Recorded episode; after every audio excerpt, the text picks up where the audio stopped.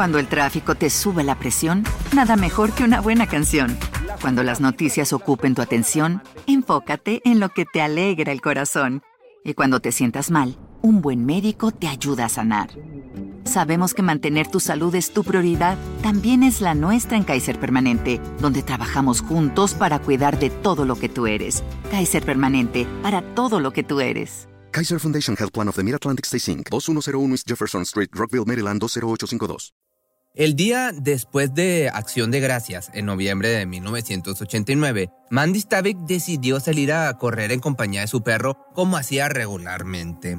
Su madre, que siempre la acompañaba, decidió quedarse en casa debido a que tenía visitas. Esa fue la última vez que vio con vida a Mandy. Su hija jamás volvió. Su desaparición movilizó toda una ciudad y la preocupación se transformó en dolor cuando la joven fue encontrada sin vida en el río cerca a su casa. La investigación por el crimen fue una cruz pesada a los hombros de los investigadores, quienes trabajaron en el caso durante más de dos décadas. Nadie se imaginaba que bastaban dos mujeres, una lata de refresco y un vaso descartable para dar con el responsable y finalmente obtener justicia. A poco más de 30 años de este triste desenlace, la gente de la ciudad de Acme, esto es en Washington, en Estados Unidos, continúa emocionándose al recordar probablemente uno de los casos más traumáticos que han vivido los habitantes de una ciudad que se caracterizaba por la paz y la seguridad de sus vecinos.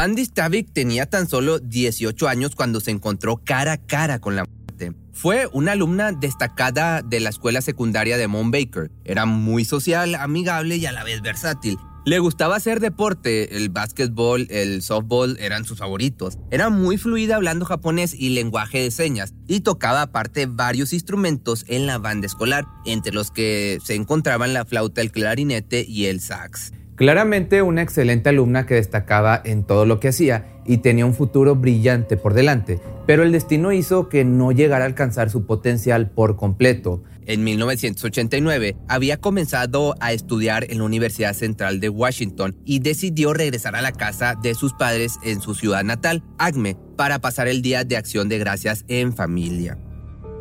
She wanted to do everything. She wanted to be very good to the best at everything she did. And she was. Mandy, she was larger than life.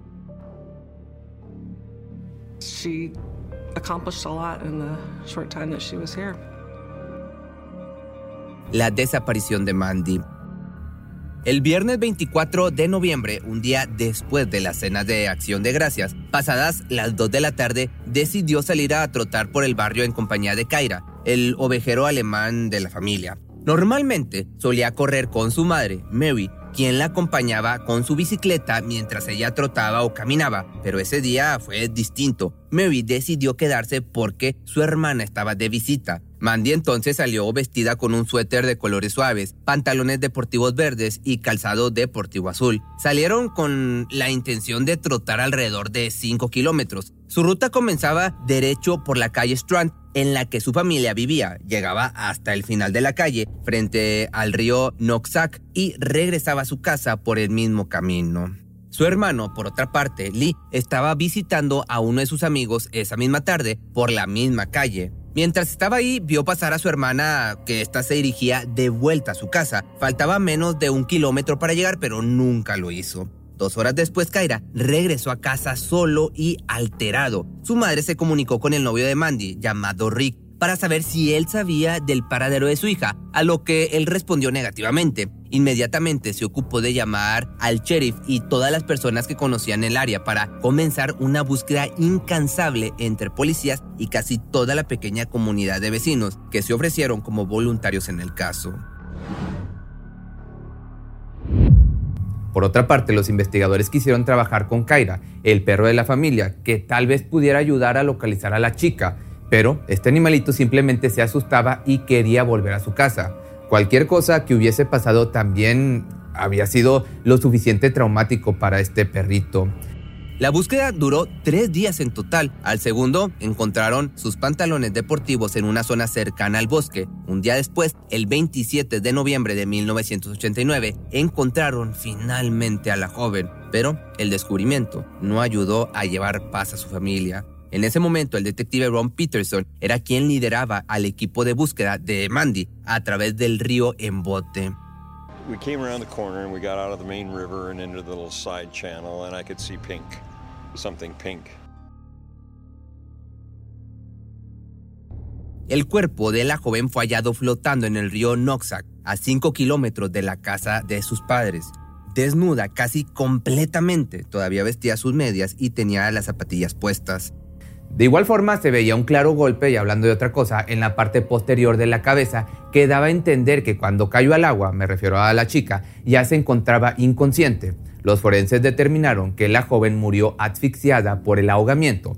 No se encontraron señales de pelea o forcejeo en la tierra de los costados del río, cerca de donde había sido encontrada.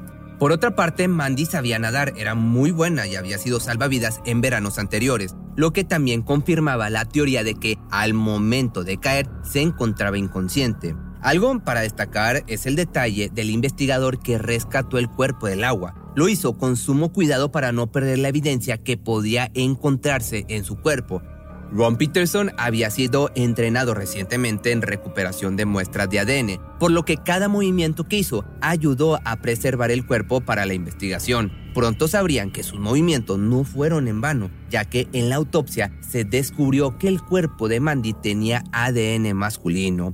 Este ADN estaba en el semen que se encontraba en el cuerpo, confirmando que la joven había sido víctima de un ataque, un abuso íntimo, más de mil personas estuvieron presentes en el funeral de Mandy, que se llevó a cabo en su escuela secundaria, ya que no había una iglesia cercana que tuviese espacio para contener esa cantidad de personas. En la tranquila ciudad de Acme, un lugar donde sus habitantes acostumbraban a vivir en paz sin preocuparse por la inseguridad, se encontraba un matón, en, un matón suelto. Pero aquí la pregunta es, ¿podría volver a atacar? Esto era lo que no tenía respuesta y se coló en la mente de cada uno de los vecinos, que ahora pues solamente querían justicia y regresar a la paz que caracterizaba a esta ciudad. La última persona que vio con vida a la joven fue un conductor en su camioneta. Esta pasó por delante del rodado y continuó su recorrido. Se cree que estaba regresando a su casa. Cerca de un kilómetro más adelante de donde se le vio por última vez es donde los investigadores creen que fue secuestrada por su atacante. Según uno de los policías que se encargó de marcar el recorrido de esta mujer, el atacante tendría que haber estado en un vehículo ya que la joven era demasiado rápida para ser atrapada a pie. Además, también tendría que haber tenido un arma consigo para amenazarla. Los investigadores creen que atacó físicamente al perro para que cayera a un hueco antes de llevarse a Stavik. En la reconstrucción de los hechos, se cree que tres kilómetros más adelante fue donde el atacante se aprovechó de ella y que luego Mandy intentó escaparse. Esto se deduce debido a los arañazos que poseía en los brazos y piernas, que probablemente se hizo al intentar escapar de su captor. De igual forma, tenía rayones que mostraban su paso por las zonas del bosque donde había árboles de arándanos, cuyas espinas son muy resistentes. I believe whoever was chasing her caught her and hit her in the head, knocking her out, and then placed her in the river to make sure she drowned. A partir de ese momento, lo único que quedaba para los investigadores era intentar armar un rompecabezas para llegar a la resolución final y atrapar al responsable. Nadie se imaginaba que ese final tan ansiado tardaría casi 30 años en llegar, pero no nos adelantemos en el caso, vamos paso a paso. From there, it was, you know, you always look for that person that's strange or odd that doesn't quite fit into the community. La investigación comenzó con la búsqueda de ADN de diferentes vecinos de la zona. El primer sospechoso en la lista fue su novio, con quien mantuvieron una relación intermitente de tres años y medio. El joven se mostró dispuesto a cooperar en todo lo posible y la policía lo calificó como absolutamente honesto a la hora de hacer sus declaraciones. Se tomó la muestra de más de 30 vecinos voluntarios de la zona, pero ninguno coincidía. Todas llegaban a un punto muerto. La policía trabajó en el rastro de 7.589 pistas distintas que los llevaron a diferentes partes del país e incluso del mundo. La mayoría los llevaba a un punto muerto en la investigación y los obligaba a volver al comienzo. Tanto se repetía esta fórmula que el caso quedó en stand-by de dos décadas. Pero, ¿cómo podía ser que en una ciudad rural tan pequeña no hubiese forma de encontrar al culpable de este atroz hecho? Con esto hagamos un salto temporal 20 años más adelante. En una sala de interrogatorios se encuentra un hombre de aproximadamente 52 años. Su nombre, Timothy Bass o Bass, residente de la comunidad durante toda su vida, un hombre con una vida muy tranquila, casado, padre de tres hijos. Bass se sienta en la sala de interrogatorios frente a la policía y lo que está por decir tal vez cambie el curso de la investigación más longeva de la ciudad de Acme.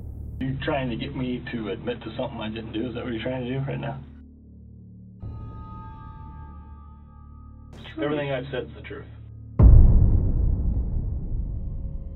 Timothy dijo que era inocente y que tenía un secreto que explicaba todo, pero ¿cómo fue que la policía llegó a sospechar de Tim Bass? La respuesta es simple, una sucesión de hechos que incluyeron dos mujeres, una lata de refresco y un vaso descartable. El caso había llegado a un punto muerto hasta junio de 2013, momento en el que Mary Lee Anderson y Heather Backstorm estaban conversando en un parque acuático mientras acompañaban a sus respectivos hijos. Ambas habían asistido a la misma secundaria que Mandy. Apenas se conocían, pero al escuchar el nombre de esta víctima comenzaron a platicar sobre un posible sospechoso, alguien que ambas creían que era el culpable de esta triste historia. Algo las unía. Sin embargo, Timothy Bass había asistido también a la escuela de Mount Baker y por eso ambas tenían experiencia con él. Mary tuvo una vivencia capaz de helarle la sangre a cualquiera. Una noche de junio de 1991, ella se encontraba en su casa con su hijo, quien era apenas un bebé cuando alguien tocó a su puerta. I thought it was Tim Bass because of the experiences that I had had with him in the past. Disturbing experience. Very disturbing, yes. I really wasn't ready because we are in a small town, and to accuse someone of something that we don't know for sure is a little scary. Open the door, and there's Tim Bass at the door. And he asks if he can use the phone because he had been hunting all day and wanted to use the phone to call his wife.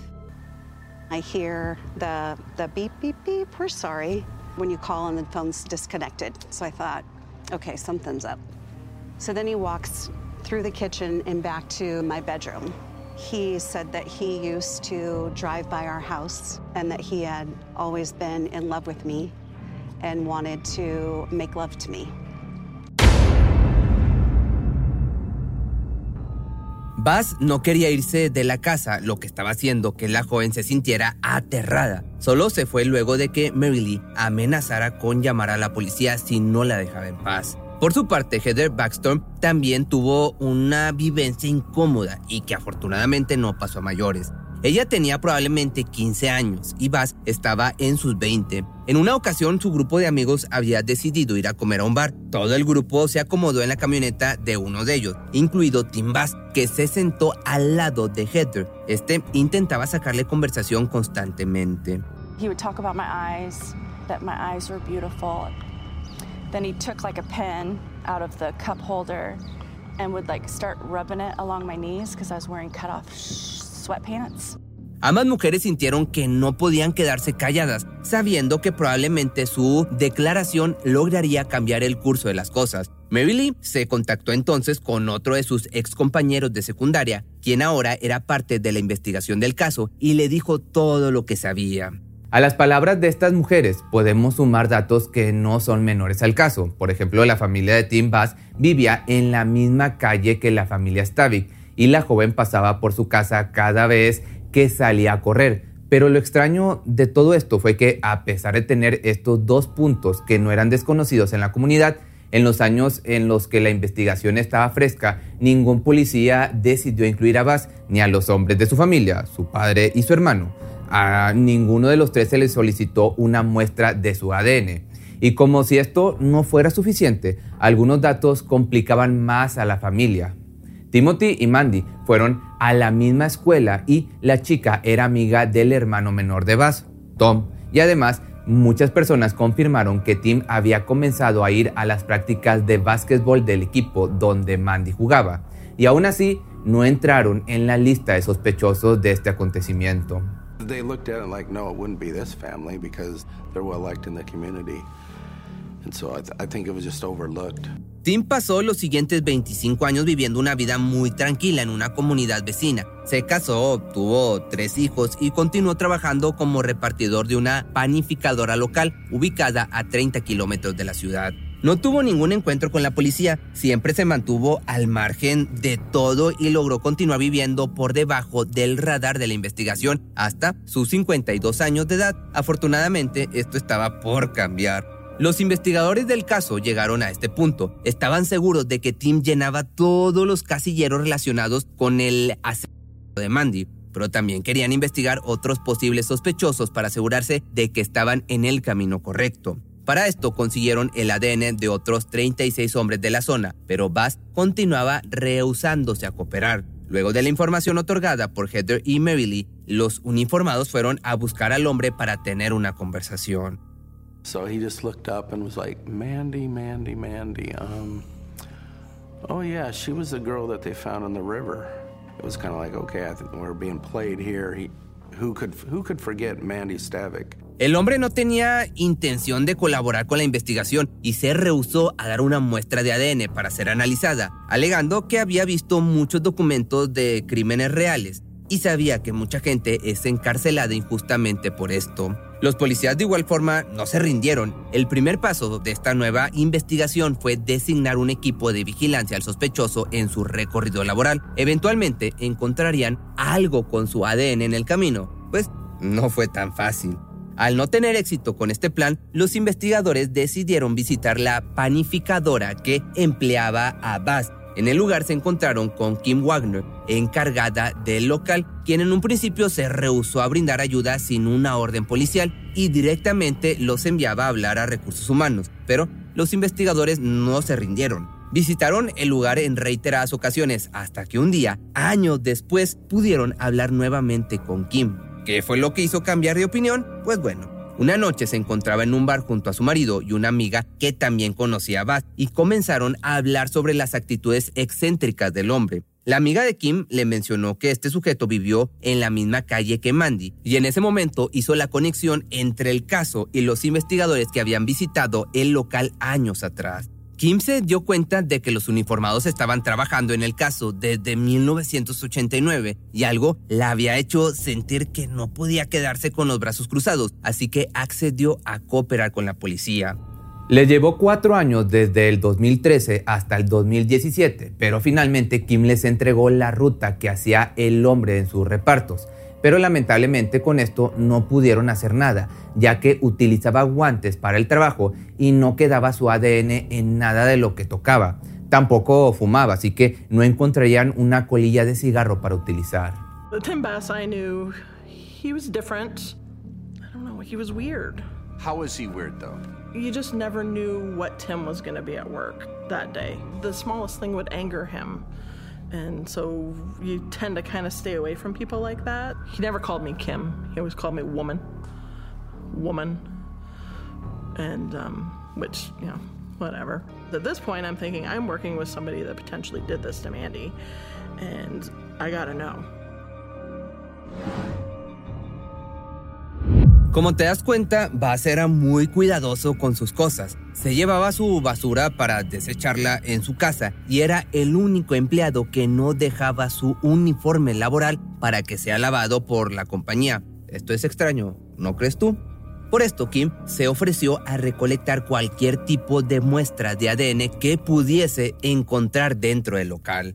Las autoridades le comentaron que era ilegal que ellos le pidieran a un civil que recolectara evidencia de parte de ellos. A pesar de eso, día tras día, la mujer se mantuvo alerta, esperando notar que Base deshiciera de algo que pudiese ser útil. Se ocupó de vaciar el cubo de basura constantemente para que, en el momento en el que apareciera algo, podría llevarlo a las autoridades. Hizo esto por tres largos meses sin descanso, hasta que finalmente, el 10 de agosto de 2017, el arduo trabajo de la mujer tuvo su recompensa. Bass arrojó a la basura un vaso descartable y una lata de refresco, un vaso desechable.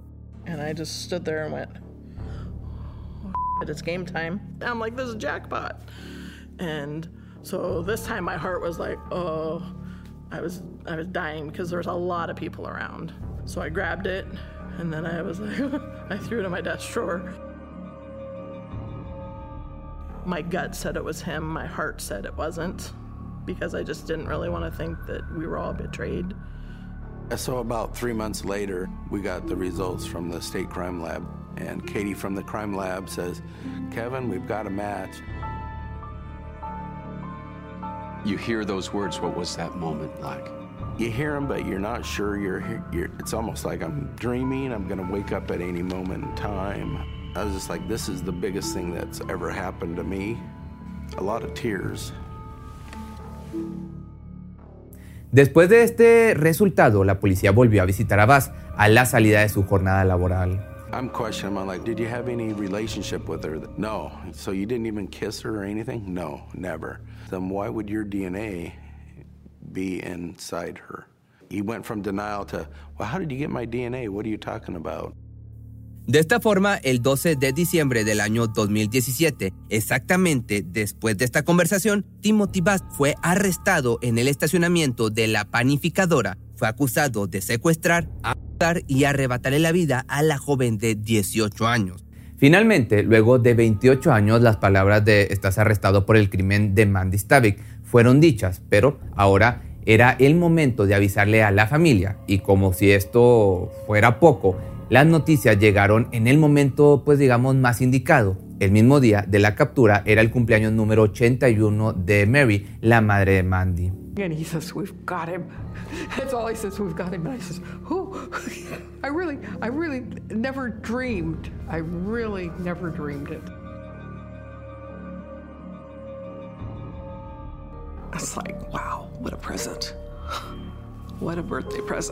Después de que la familia fuese notificada, el detective Bowie, encargado de la investigación, se comunicó con Kim Wagner, pieza fundamental para la resolución de este caso. And I asked if her family knew What'd he say? that they knew.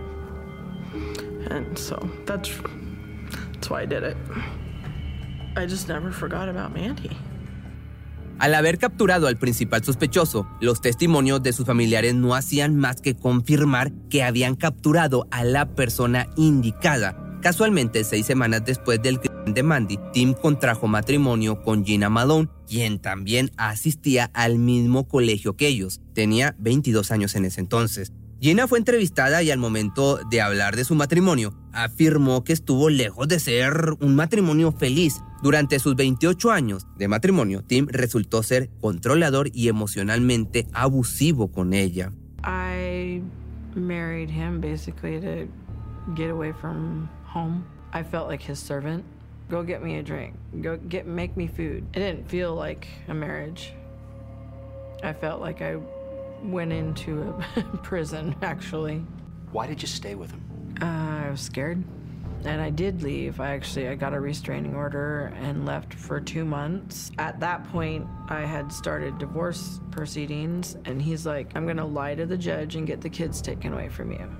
Anything with my kids, I'm just like, "Okay, I'm going to do whatever I have to do to not lose my kids." Por otra parte, tanto Tom Bass, el hermano menor de Timothy, como su esposa Robin aportaron un trasfondo interesante a la investigación. Tom mencionó que Tim era muy solitario, pero llegando a la adolescencia comenzó a mostrar otra cara de sí mismo, en particular una noche luego de una pelea con una exnovia. Very competitive.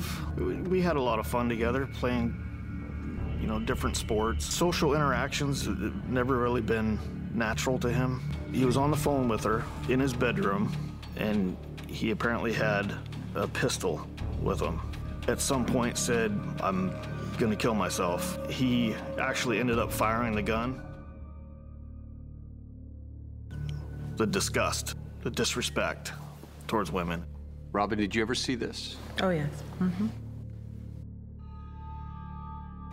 I think that he really thinks that women are inferior to him. We witnessed him tell Gina to shut up, you know, eight million times. El abogado Dave McEachron tenía 44 años cuando ocurrió el crimen de Mandy. 29 años después, a los 73 y a pesar de haberse retirado, se ofreció para ser el abogado defensor en el caso contra Timothy Bass, sin cobrar por su servicio. En sus palabras, quería ser el que le pusiera fin a este caso. Después de años de dolor, miedo, ira y frustración, se, estaba, se daba comienzo al juicio del Estado contra Tim Bass por el asesinato de Mandy Stavik. The defendant's DNA was inside her, and uh, we know that she was kidnapped, she was raped, and then she was killed. He didn't kidnap anyone, he didn't rape anyone, and he certainly didn't kill anyone. Tengamos en cuenta que estamos frente a un juicio que toda la ciudad esperó por casi 30 años y en el que los vecinos de Acme simplemente esperaban justicia. Nadie esperaba que la defensa de Bass expusiera al jurado una teoría prácticamente descabellada que, de ser cierta, generaría un shock en todos. La defensa del presunto asesino aseguró que Tim Bass había mantenido intimidad consensuada con Mandy Stavik en horas previas a su muerte. Evidence of sexual contact is not evidence of rape. Los abogados de Bass afirmaron que ambos se encontraron los días en los que ella regresó a su casa por acción de gracias y que en ese momento mantuvieron relaciones consensuadas. Esto podía ponerse en duda, ya que nadie los vio juntos en ningún momento y no existen registros de llamadas telefónicas entre ellos. He said, I just wanted to let you know I slept with Mandy. I was like, what? It was more of a friendship type thing. We just talked, and and uh, then it just kind of grew into uh, more more of a physical thing, and we didn't even really do it that much. So it was more kissing and stuff. Ahora la versión de Timothy decía que se habían encontrado y mantenido relaciones íntimas el día de su fallecimiento y por eso su ADN estaba dentro de ella. Se había dado, según él, antes que ella se fuera a la universidad y que solían encontrarse en el bosque porque él y su padre iban seguido con la bicicleta por la zona. Además, algo que también pone en duda esta historia es el hecho de que cuando se le consultó a Bass por este crimen, él no parecía recordar a la chica. Por último, no existía una persona que los haya visto en algún momento juntos o que haya visto a Mandy ir a la casa de los Bass. No había registros telefónicos ni cartas entre ambos, nada que pudiera unirlos de alguna manera. Cada situación que se iba presentando debilitaba más a la defensa.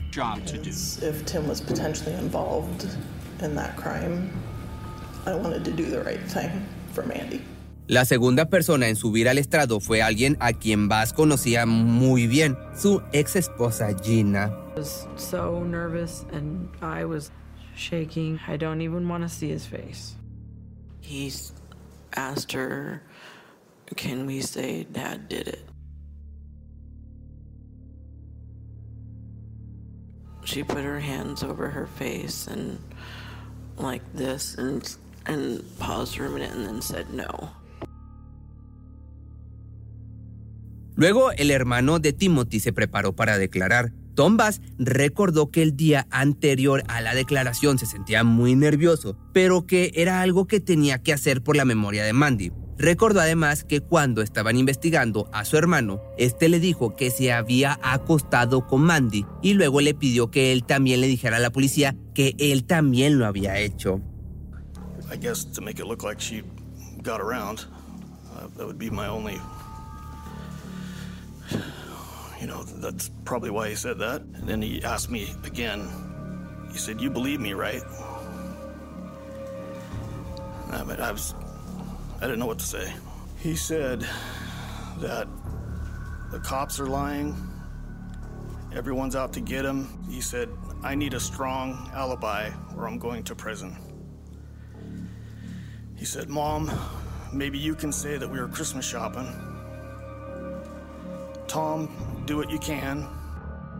La defensa del acusado intentó poner como primera prueba que Tim Bass se le estaba juzgando de manera ilegal, ya que la policía había utilizado a una civil para recolectar su ADN. Kim Wagner, por su parte, testificó que lo hizo por voluntad y decisión propia. algo que el juez finalmente aceptó y por lo tanto la evidencia se mantuvo dentro del juicio. También llamaron al estrado a la doctora Elizabeth Johnson, experta forense, para presentar una prueba que desligue a Bass del crimen. La doctora mencionó que el semen podría haberse depositado en el cuerpo hasta 48 horas antes del crimen. Los expertos fiscales, por su parte, incluyendo al examinador médico que estuvo presente en la autopsia hecha hace 30 años, estaban en completo desacuerdo. Por otra parte, el doctor Gary Goldfogel mencionó que había varios indicadores en el cuerpo que afirmaban que el ADN estuvo menos tiempo en el cuerpo. She was raped and then was killed and deposited in the river and drowned in the river.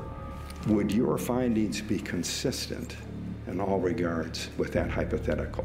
Yes, they would. El juicio duró un total de nueve días y en la última jornada ambos equipos de abogados hicieron sus últimas declaraciones.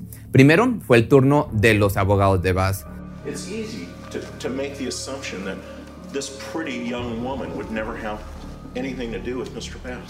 But this is Mr. Bass circa the late 80s. Just because somebody hadn't seen them together doesn't mean that they hadn't been together at some point. This is an investigation based on the faulty assumption that this is a sexual assault, and it may well not have been a sexual assault. Luego fue el turno de las últimas palabras del abogado representante del Estado. This was not a situation where there was consensual sex. There was no contact between these people. She was abducted, she was raped, and she was killed. Hold him accountable.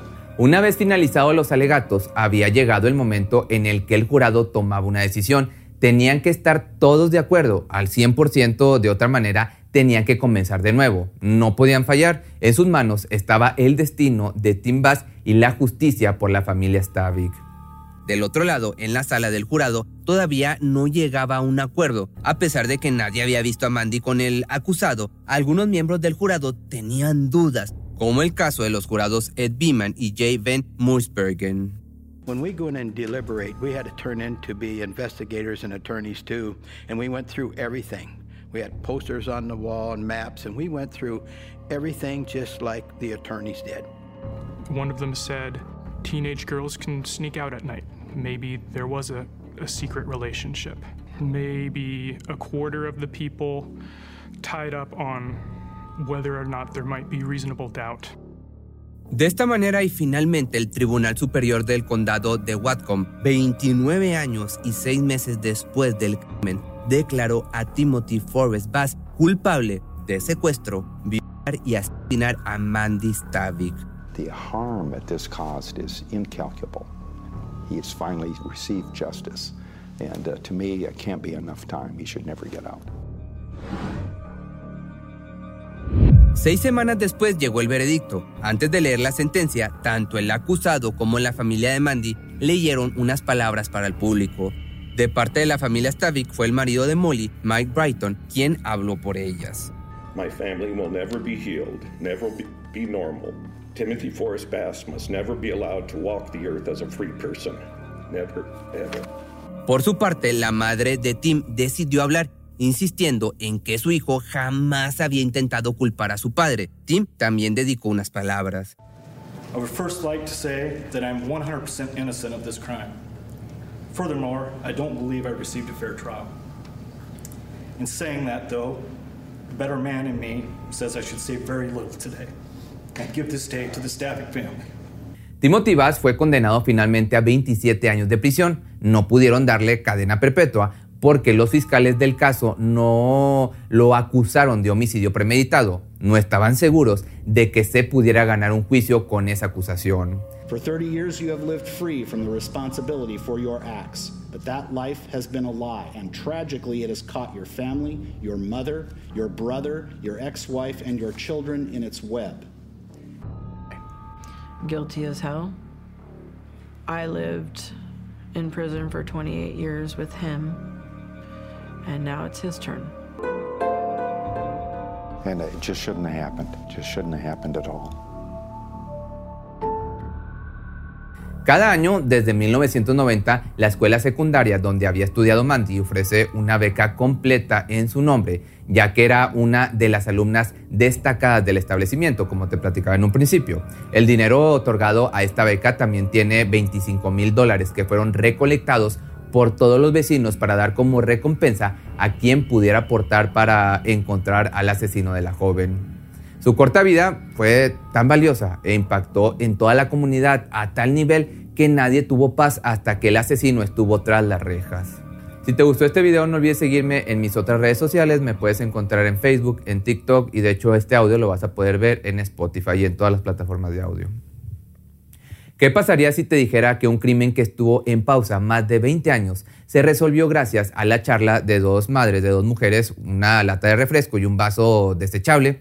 Pues esto es lo que pasó en la ciudad de Acme, en Washington, donde en 1989 se cometió un crimen totalmente atroz. La víctima fue Mandy Stavik, de 18 años, que había salido a correr a... ¿Te preocupas por tu familia? Entonces, ¿por qué darles solo huevos ordinarios cuando pueden disfrutar de lo mejor? Eggland's Best, los únicos huevos con ese delicioso sabor fresco de granja, además de la mejor nutrición, como 6 veces más vitamina D, 10 veces más vitamina E y 25% menos de grasa saturada que los huevos regulares, además de muchos otros nutrientes importantes. Así que, dales los mejores huevos. Eggland's Best, mejor sabor, mejor nutrición, mejores huevos. Cuando el tráfico te sube la presión, nada mejor que una buena canción. Cuando las noticias ocupen tu atención, enfócate en lo que te alegra el corazón. Y cuando te sientas mal, un buen médico te ayuda a sanar. Sabemos que mantener tu salud es tu prioridad, también es la nuestra en Kaiser Permanente, donde trabajamos juntos para cuidar de todo lo que tú eres. Kaiser Permanente, para todo lo que tú eres. Kaiser Foundation Health Plan of the Mid-Atlantic Stay Inc., 2101 East Jefferson Street, Rockville, Maryland, 20852.